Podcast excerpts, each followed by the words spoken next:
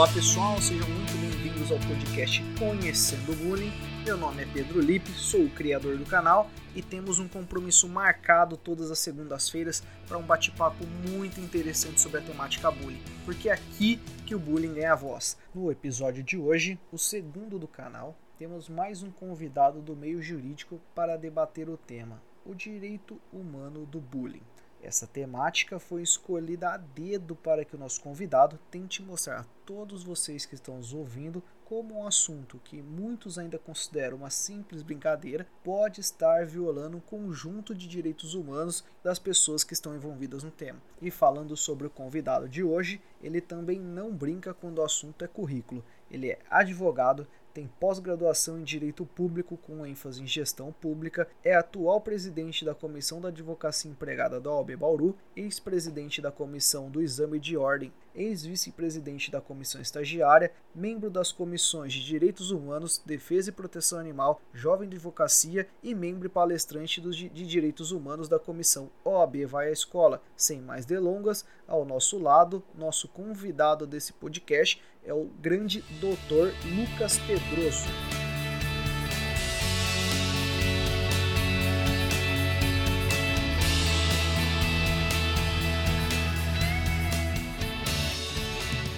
Doutor Lucas, seja muito bem-vindo ao programa e conte um pouco para todos nós que estamos ouvindo quem é você, como você conheceu o tema bullying? Você já foi vítima? Você já foi agressor? Conte mais sobre você, Lucas. Meu querido amigo Pedro, muito obrigado pelo convite né, aqui essa oportunidade de debater sobre esse tema tão relevante que é o bullying. Né, e agora a gente vai debater também uma, um pouquinho sobre os direitos humanos.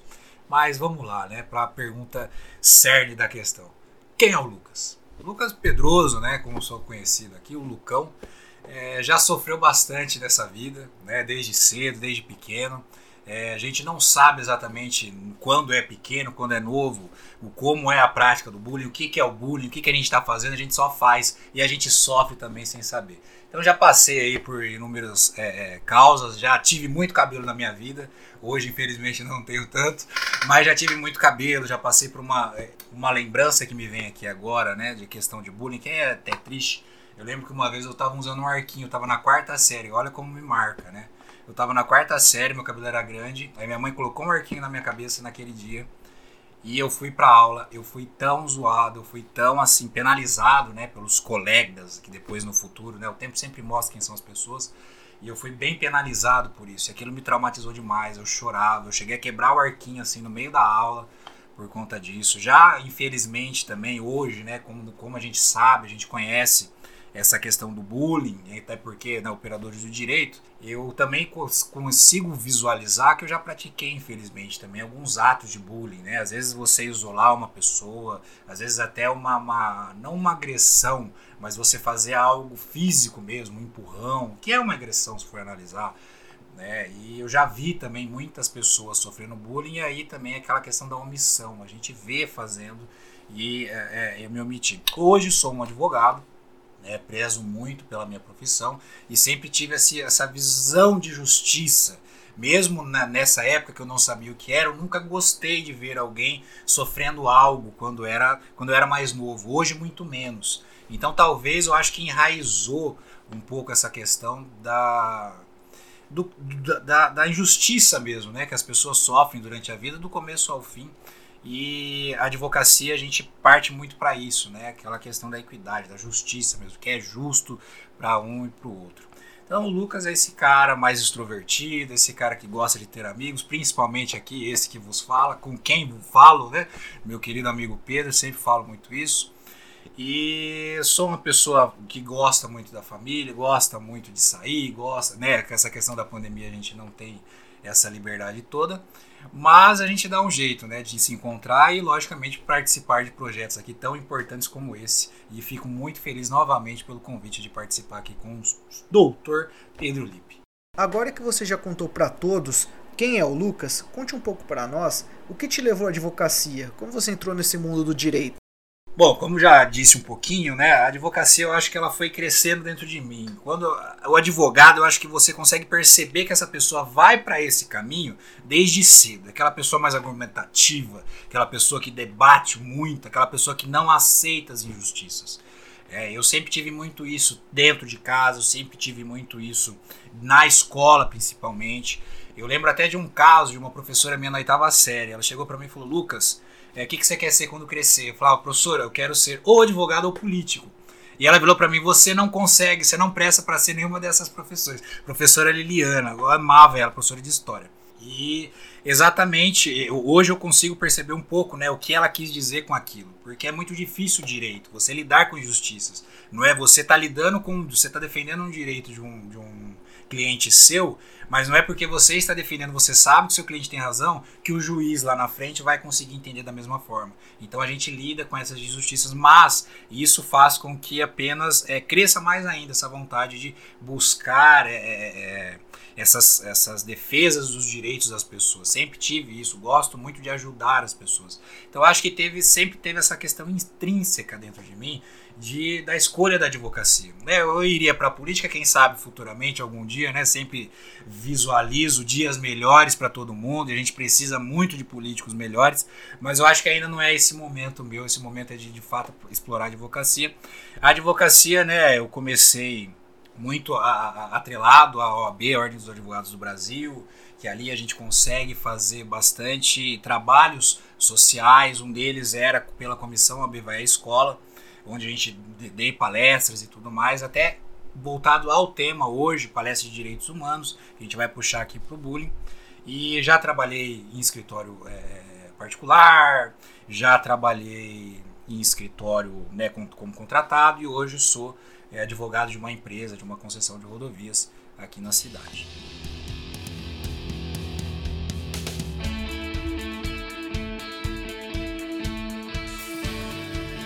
Lucas, vamos fazer uma introdução sobre esse tema agora. Conta para todos como você conheceu os direitos humanos. O que são os direitos humanos? Eu vou fazer aquelas perguntas básicas sobre qualquer assunto. De onde são? Onde estão? Onde vivem? Do que se alimentam? Conta pro pessoal. Bom, os direitos humanos é, a gente sempre tem, mas a gente não sabe que tem, né, até descobrir que tem. E quando a gente é mais novo, a gente sempre tem aquela questão dos direitos dos humanos, né, que a gente não sabe exatamente o que fala e acaba proferindo algo nesse sentido.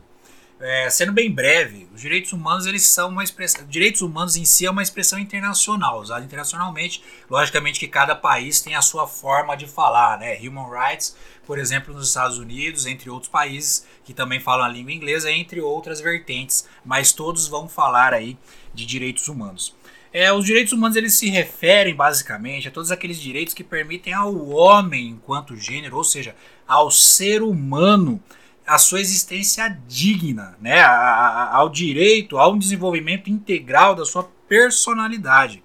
Ou seja, é aquilo que nos resguarda que a gente, que a gente possa viver aí dia a dia a nossa vida de uma forma digna, de uma forma correta. Né? Eu vou entrar um pouquinho da, na questão do direito da pessoa humana, que é um norte, né, aqui principalmente no Brasil, que está previsto no artigo 1 inciso 3 da Constituição.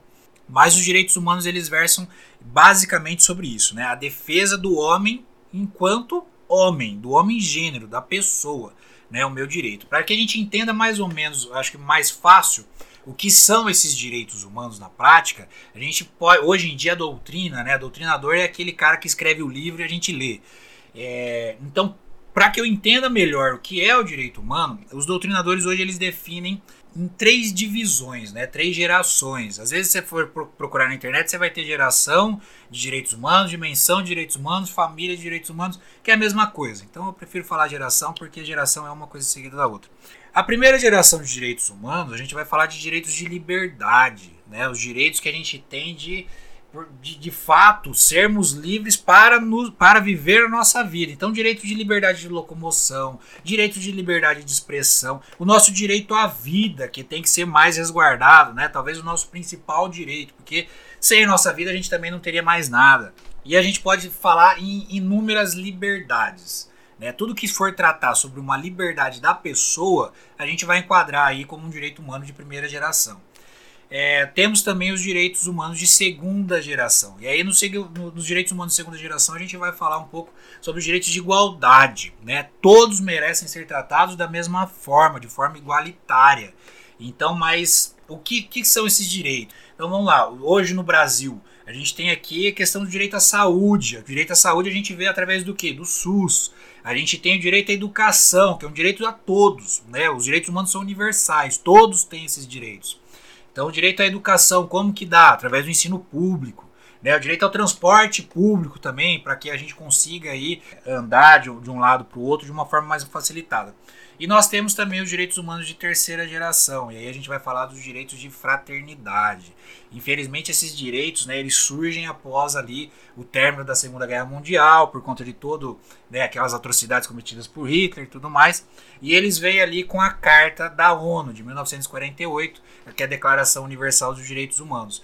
E os direitos de fraternidade nada mais são do que aqueles direitos que visam a paz universal. Aquela questão que a gente pode falar que, vamos lá, depois de tudo que aconteceu no fator histórico, a gente tem que chegar aqui a um denominador comum global para que a gente possa é, continuar vivendo em paz, mesmo vivendo em total fraternidade humanitária. Então, basicamente, os direitos humanos é, eles podem ser divididos dessa forma.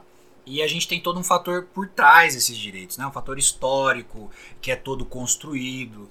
Então, quando a gente fala de direitos humanos, a gente tem uma progressão no tempo. A gente sempre. É, é, é, é hoje, por exemplo, a gente fala desses direitos humanos. Tem vários outros também, tem novas vertentes. Mas hoje a gente fala disso e eles podem vir surgir novos direitos. Né? Hoje a gente tem a questão da internet que já é cogitada aí por ser direitos humanos também, porque a gente está globalizado. Principalmente agora nessa questão da pandemia, a gente realmente conseguiu é, identificar fortemente é, o acesso à internet né, como sendo algo fundamental para o convívio humano. Né? Então, os direitos humanos é isso. Basicamente, direitos humanos são os direitos do homem enquanto, enquanto ser humano e não só dos manos que estão lá, né, infelizmente é, encarcerados por N motivos, mas todo mundo tem. Então, por que, que eu tenho que defender um direito humano? Porque se eu não defender o direito humano do cara que está lá é, preso, eu não vou conseguir defender o meu direito posteriormente. Então vamos lá, se eu não defendo o direito do cara de uma defesa, o direito do cara de ter comida, de ter água, de ter um tratamento né, adequado, eu também não estou defendendo que esse tratamento seja voltado para mim. Então os direitos humanos basicamente são isso. E como que esse conglomerado de normas, essa fatia de direitos que todo ser humano tem, pelo fato de ser ser humano, se choca com o bullying? Quando que eles se encontram? Como eu disse, os direitos humanos de primeira e segunda geração, a gente vai falar de direito de liberdade e direito de igualdade. Vamos lá, partindo para um, um ambiente de bullying, né? Sabendo que o ambiente de bullying é um ambiente escolar. O ambiente escolar, como, como que a gente pode falar que houve ali um descumprimento, um desrespeito, né? uma afronta a um direito humano? Se a gente for pegar numa prática de bullying, vamos supor que um aluno é preso numa sala de aula e é impossibilitado, por exemplo, de ir até o banheiro ou ir até o intervalo, lanchar e tudo mais, e a escola não percebe. Essa pessoa está sofrendo bullying diretamente. E além de estar sofrendo bullying, ela também está, está tendo ali um desrespeito direto da, da, do seu direito humano, de liberdade, de liberdade de ir e vir. Né? Às vezes também dependendo do, do, do, momento na sala de aula, a, as pessoas que cometem o bullying, os não sei, os bulinadores, né? Bullies. Os bullies, é, obrigado pela correção. Os bullies, eles podem, às vezes, a pessoa, o, o, o aluno, ele pode falar alguma coisa e sempre que ele fala, professor, alguma coisa, professora, tal coisa, os bullies, eles rechaçam tudo que essa pessoa fala. Né? Eles apontam essa pessoa, eles fazem chacota. Às vezes do jeito de andar, às vezes do jeito de falar. E isso de, interfere, fere diretamente o direito de liberdade de expressão da pessoa. Porque ele vai parar de falar, ele vai se retroagir, ele vai se reprimir, porque o direito dele está sendo tão afrontado que ele vai se omitir no exercício desse direito.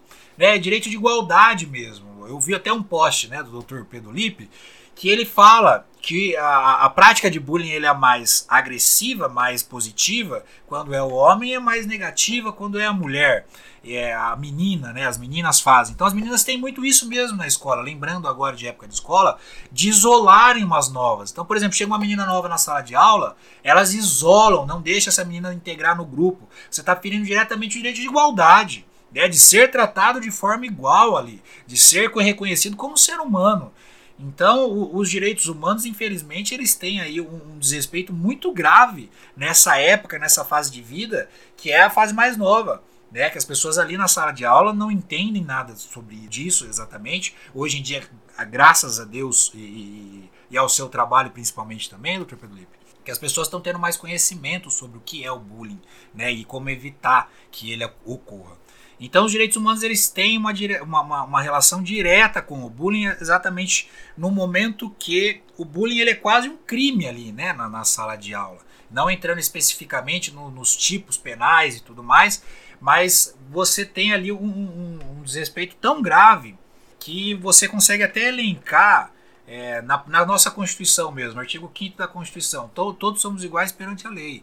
E ali você não está respeitando essa igualdade mínima, essa igualdade básica.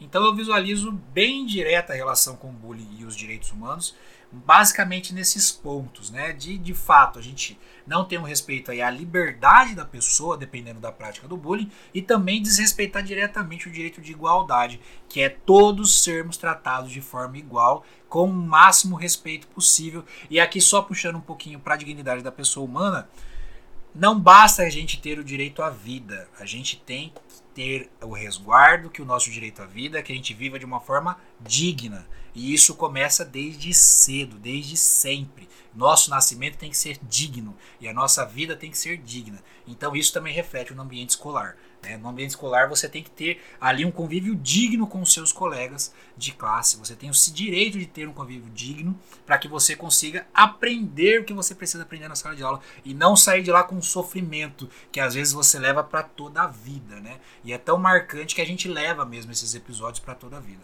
Então é essa a relação que eu vejo com direitos humanos. É, eu acho interessante essa questão das gerações dos direitos humanos, porque aí qualquer pessoa que ouvir falar sobre isso, ouvir sobre o tema, escutar o podcast, ouvir em qualquer lugar, mesmo sem um conhecimento profundo do direito, acaba tendo uma facilidade de entender o assunto. Então é isso que eu acho bem legal. Agora, em relação à violação no caso concreto, Lucas, é, essa agressão a qualquer direito fundamental de uma pessoa, como ela deve proceder quando acontece isso? Existe algum órgão fiscalizatório? Um terceiro pode fazer uma denúncia em algum lugar quando ele presenciar ou ele ficar sabendo dessa agressão a qualquer direito? Como funciona?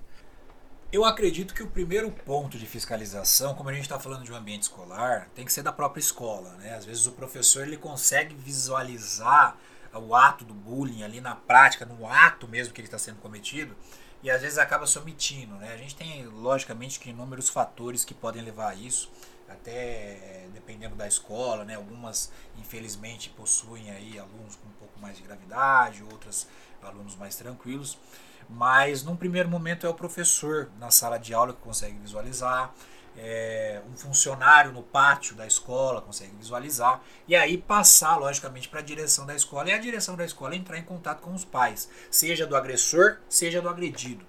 Então, nesse num primeiro momento, são essas pessoas. E a gente tem também que, quando a gente fala em direitos humanos, a gente sempre pensa que não basta que o direito humano ele esteja positivado, que ele esteja escrito no papel. Né? Que a gente, infelizmente, a gente tem muito isso. Tá lá, da Constituição. Tá na Constituição? Está. Mas nem sempre ele é respeitado. Mas uma das características do, dos direitos humanos é exatamente essa questão da, da, da institucionalização, das garantias institucionais. O que, que é isso? Né? O Estado não basta você dar um direito humano, você tem que dar um meio para que esse direito humano seja resguardado. Então não basta que o Estado coloque, ó, você tem direito à liberdade, você tem direito aí a, a, a uma igualdade, mas eu não te dou meio nenhum para que você fique resguardado nesse sentido. Então hoje, se a gente for falar de uma questão estatal, no primeiro momento a gente consegue até visualizar né, um 9-0. Diz que um 9-0 dependendo da, da, da, da, agressão que foi cometida. Acho, acho que independente da agressão de que for cometida, você consegue ter aí um apoio policial que consegue dar um respaldo direto. Mas a gente tem hoje, o governo, o governo ele tem um canal direto para questões envolvendo desrespeitos aos direitos humanos, que daí também podem ser enquadrados aqui, nesse caso, por bullying. A gente tem o Disque 100, o Disque 100, ele, eu acho que ele é mais universal para uma questões de agressões às mulheres, questões de desrespeito ao bullying e diretamente aos direitos humanos. Então, diz que 100, se você consegue ver a prática de um, de um desrespeito a um direito humano, às vezes o seu colega está sendo desrespeitado, ao mínimo você que você vai ter ali é uma informação mais direta de como proceder. Como, como eu já disse, quando se tra em se tratando de um ambiente escolar, É, o ideal é que seja é, corrigido no, no, ato, na prática.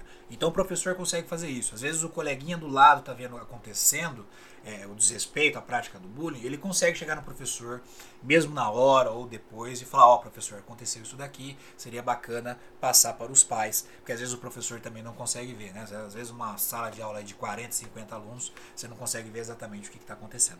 Mas é, uma forma de combater é isso, outra forma de combater é exatamente esse seu projeto, que novamente te parabenizo. É, a, a, conscientização ela evita muito né, a prática das coisas. Então eu vejo muito isso. Eu sofri bullying, né? Muitas pessoas sofrem bullying durante a vida, no decorrer do âmbito escolar. E quando a gente sabe né, o que está fazendo, o, a gente tem essa conscientização direta, a gente consegue perceber o ato. A gente está praticando bullying, eu consigo perceber que eu estou praticando bullying. Eu estou sofrendo um bullying, eu consigo perceber que eu estou sofrendo um bullying.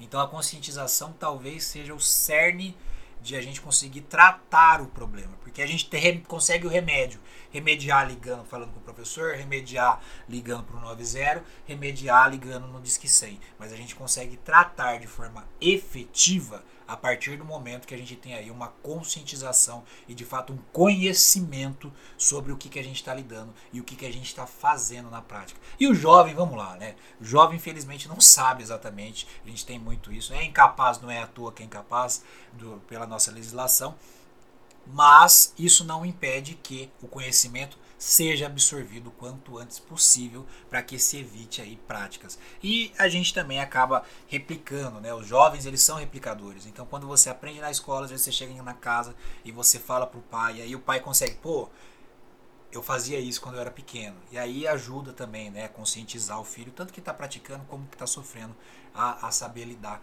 com esse tipo de situação. Agora partindo para uma pergunta mais reflexiva.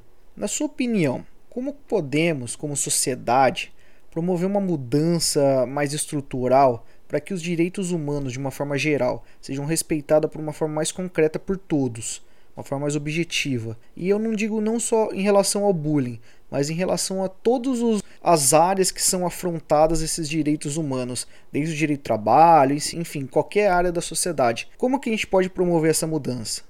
É, como eu disse no primeiro momento também, é, o que é mais importante é a conscientização, mas o que eu falo de conscientização é o conhecimento. A gente tem que ter o conhecimento sobre as coisas. É muito importante a questão dos direitos humanos porque eles são o cerne do nosso ordenamento jurídico. O que é ordenamento jurídico? Né? As nossas leis. Então a gente tem a nossa Constituição como sendo a cabeça principal de todo o ordenamento jurídico do, do, do país. Então, na, e na Constituição nós temos ali um rol de direitos que a gente pode falar de direitos humanos que a gente chama de fundamentais. Mas, e, ne, e nesse rol, a gente tem ali o artigo 5 que é o principal, né, dos direitos de liberdade, principalmente.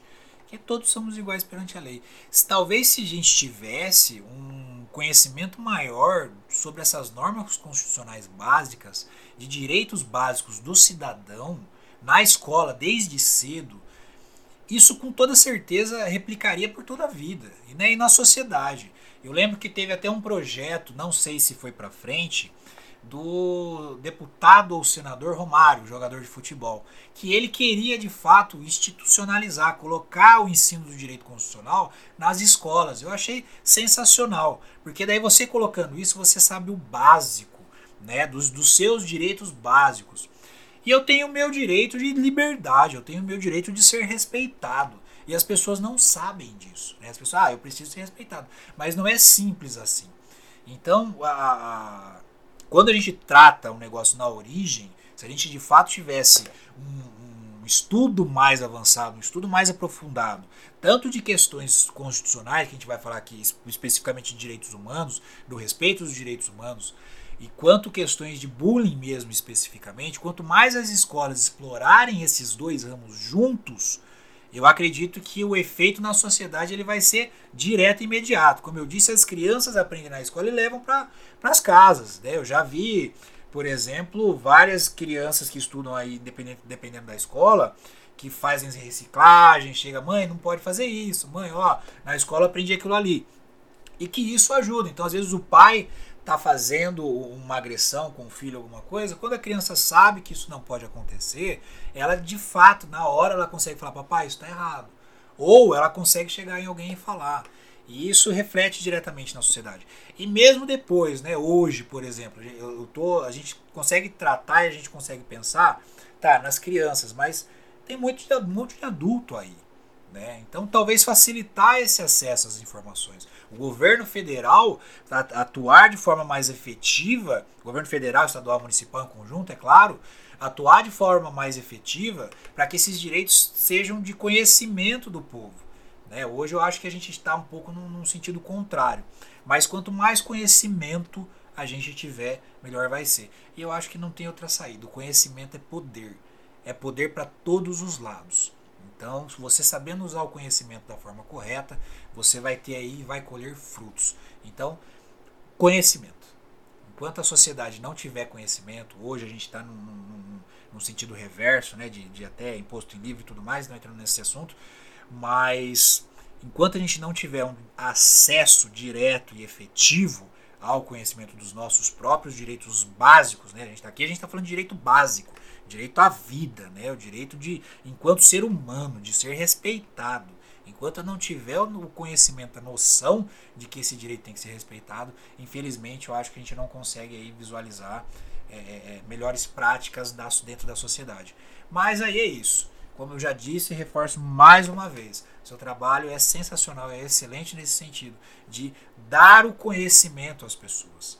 Né? Você está fornecendo o conhecimento para que os alunos, os professores, os diretores e os pais consigam identificar, às vezes, atitudes dos filhos, consigam identificar que os filhos estão sofrendo na escola e consigam atuar de uma forma mais efetiva para que isso, de fato, não é, é, reverbere aí, é, fique por toda a vida da pessoa.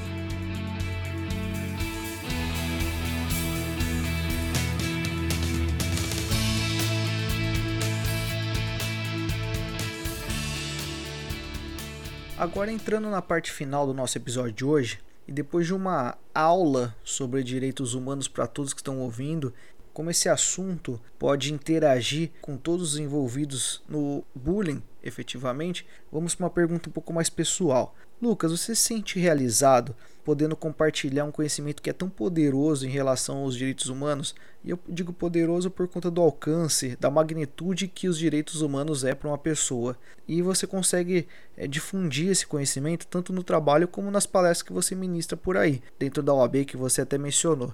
Você acha que isso muda a vida das pessoas que te ouvem? Olha, doutor Pedro Lipe, eu acredito que eu não dê aula hoje né, por falta de oportunidade mesmo, assim, da vida. Eu adoro passar conhecimento. Eu acho que é, é uma dádiva que a gente tem. Novamente, por isso que te agradeço pela oportunidade de estar aqui. Eu me sinto totalmente realizado de poder contribuir com, né, com algo tão ótimo que a gente tem que fazer, que é de fato passar esse conhecimento para que as coisas ruins não mais aconteçam, que a gente consiga reduzir aí coisas ruins no mundo. Então, é, é, enquanto advogado, né, igual sou palestrante, já fui palestrante né, da comissão da OAB Escola na, em, aqui em Bauru, e nessas palestras eu sempre tive muito cuidado, né, muito carinho pelos alunos. Os alunos eles questionam muito sobre. E eu quando eu falava de direitos humanos, vinham várias perguntas ali direto do que estava acontecendo dentro da sala de aula, né? Às vezes vinha uma pergunta, algum questionamento da família para fora, mas geralmente dentro da sala de aula. Ah, é, é, professor, eles falam, chamam de professor, professor, é, pode alguém xingar aqui dentro da sala? Ah, alguém pode fazer tal coisa? Ó, tem um amigo que está sendo perseguido aqui dentro e tudo mais.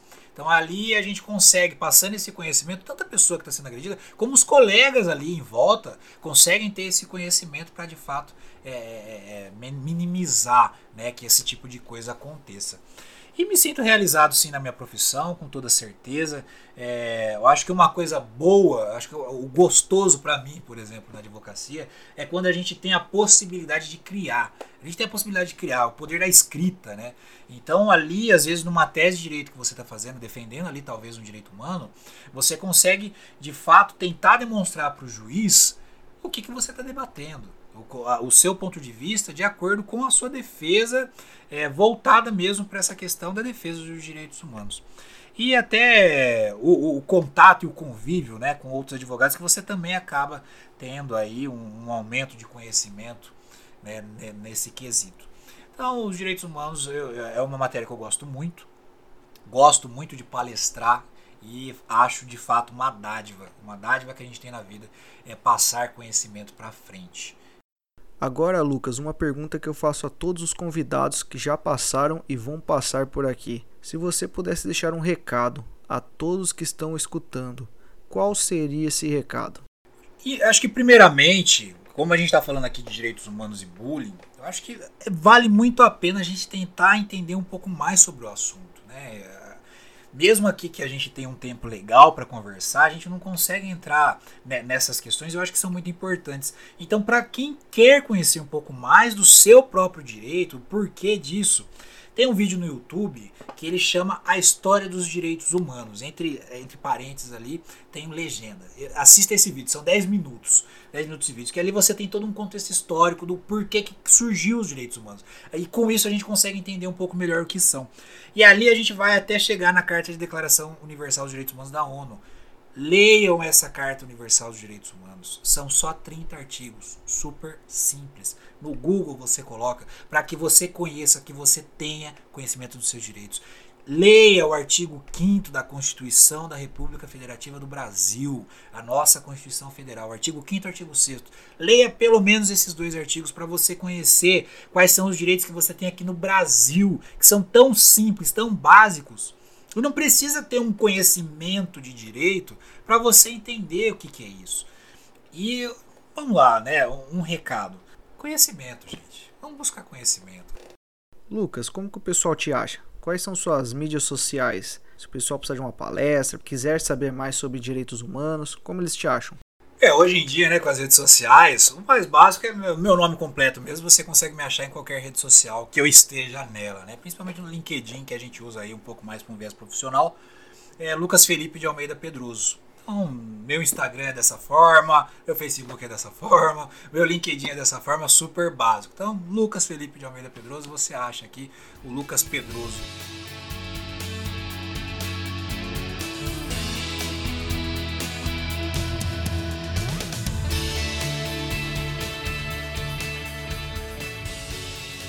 Pessoal, queria agradecer imensamente a participação do Dr. Lucas Pedroso. Ele é um nome de peso para o debate que tivemos hoje sobre direitos humanos aqui no canal. Não tenha dúvida que tudo que foi dito aqui é real, acontece e ele tem muita propriedade para tratar sobre o tema. Meu grande amigo Lucas, foi um prazer em ouvir suas histórias, toda essa sua experiência em direitos humanos. Eu agradeço e acho que todos os ouvintes do canal Conhecendo o Bullying também agradecem. Muito obrigado. Eu que agradeço aqui pela oportunidade mais uma vez e que seja muito próspera aí, né, essa caminhada para a defesa do bullying e que tenham aí vários e vários novos podcasts e agradecer a todos que estão nos ouvindo aqui, né? Como eu disse, cada vez mais que a gente busca, né, crescer, a gente sempre melhora na vida. É isso aí. Muito obrigado. A todos que estão ouvindo nosso episódio de hoje, espero que tenham gostado. Quem ainda não segue, nos sigam lá no Instagram, arroba Conhecendo Bullying. Esse foi o episódio número 2 do canal Conhecendo Bullying com o Dr. Lucas Pedroso. Espero todos vocês na próxima segunda-feira. Muito obrigado, abraço!